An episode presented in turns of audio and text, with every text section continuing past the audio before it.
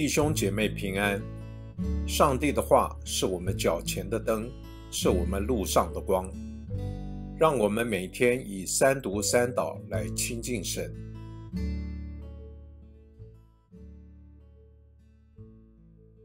一月二十日，星期六，耶利米书二十章十四节到十八节。愿我出生的那日受诅咒，愿我母亲生我的那天不蒙福。报信给我父亲说：“你得了儿子，使我父亲甚欢喜的。”愿那人受诅咒，愿那人向耶和华所请赴而不怜惜的城镇。愿他早晨听见哀声，中午听见呐喊，因他没有在我未出胎就把我杀了。以致我母亲成为我的坟墓，他却一直怀着胎。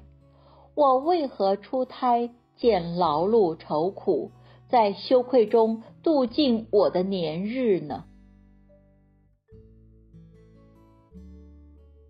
我们一起来默想今天的经文中，咒诅自己的出生，是犹太人常用来表达痛不欲生的方式。或语法，先知为何如此痛不欲生呢？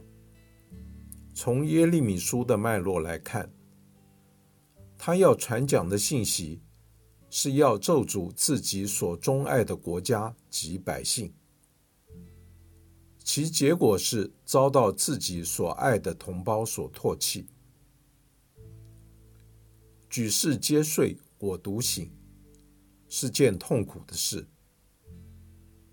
你愿意与周遭的人同样昏睡，还是愿意痛苦的清醒着去提醒他们？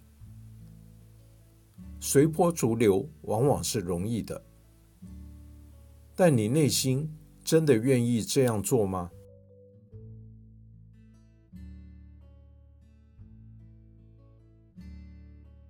请默祷，并专注默想以下经文。